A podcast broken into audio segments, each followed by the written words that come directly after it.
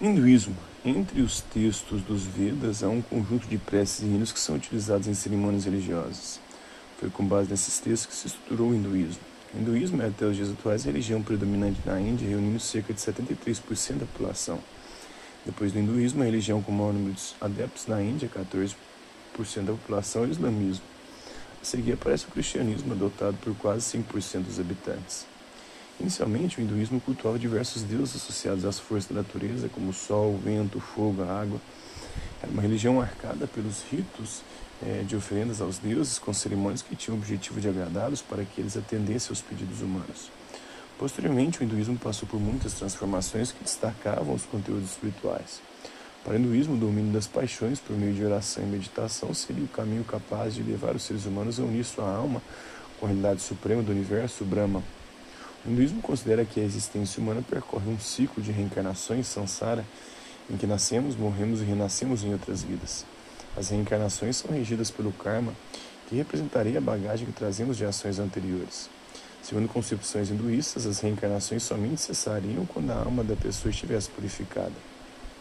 Uma representação reproduzida no século X do deus Brahma, que representava o todo, a causa de todos os seres, o princípio absoluto do universo, e o Lula, o Brahma também, né?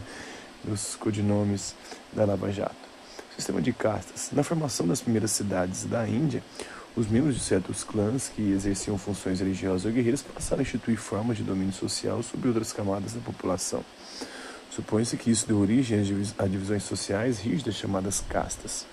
No período védico, a sociedade foi dividida em quatro grandes castas que, por sua vez, continham muitas outras subdivisões internas.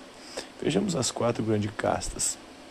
Os Brahmanes, grupo social dominante formado por sacerdotes pelos líderes dos clãs, Kshatras, que é o grupo formado por aristocratas e guerreiros, os Vaixás, grupo formado por agricultores, artesãos e comerciantes, e os Sudras, grupo formado por servos que nas cidades e nos campos trabalhavam e cumpriam ordem de seus senhores. Havia ainda uma enorme multidão de pessoas que não pertenciam a uma casta, eram chamadas de párias ou dalits.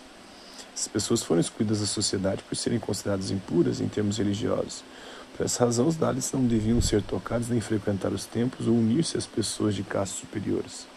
Nos dias atuais, a Constituição da Índia aboliu o sistema de castas, no entanto, a tradição ainda deixou traços de preconceito entre os adeptos conservadores do hinduísmo, sobretudo nas regiões rurais. A existência de um regime democrático na Índia busca enfrentar os preconceitos entre os cidadãos indianos, sobretudo as discriminações contra os Dalits.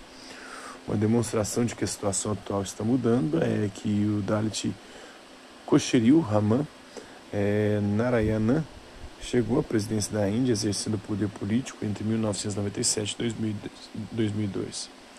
Dalits protestam por oportunidades de crescimento igualitárias em Nova Delhi, na Índia, no dia 6 de dezembro de 2013.